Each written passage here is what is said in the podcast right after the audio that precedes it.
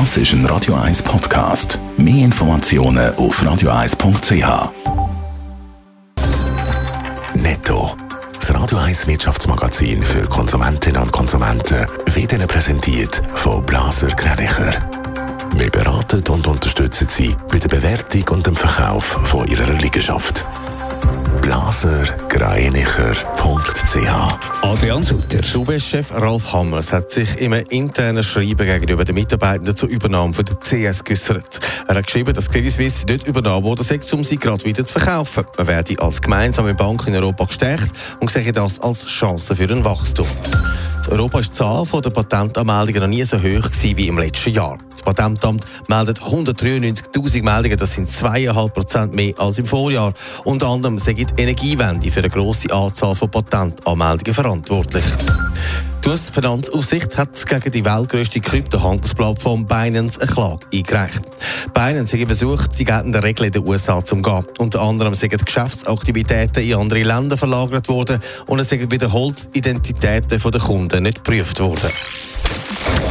Welt zeigt sich im Moment wahnsinnig erfinderisch. Das zeigen Zahlen von der Patentamt um Globus. In Europa sind, wie vorher gehört, so viele Patente angemeldet worden wie noch nie. Adrian Sutter, wie sieht es bei uns in der Schweiz aus? Die Schweiz ist in der Top 10 von allen Ländern weltweit. Mit bisschen mehr als 9000 Patentanmeldungen liegt die Schweiz auf Platz 7. Das sind letztes Jahr fast 6% mehr Patente angemeldet worden als noch im Vorjahr. Auf Platz 1 weltweit ist die USA mit mehr als 48.000 Patentanmeldungen gefolgt von Deutschland, Japan und China. Was vor allem auffällt, ist, dass es viele Erfindungen gibt, die im Zusammenhang mit Strom und Energie sind.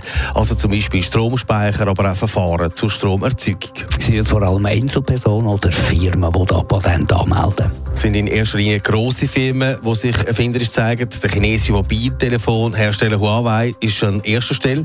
Sie haben allein 4'500 Patente eingereicht, aber es sind nach wie vor auch 20 Prozent von kleinen Firmen oder auch Einzelpersonen, die sich da erfinderisch zeigen. Dann hat es aber auch einen Haufen Universitäten dabei, die da ganz oben mitmischen. Netto, das Radio 1 Wirtschaftsmagazin für Konsumentinnen und Konsumenten.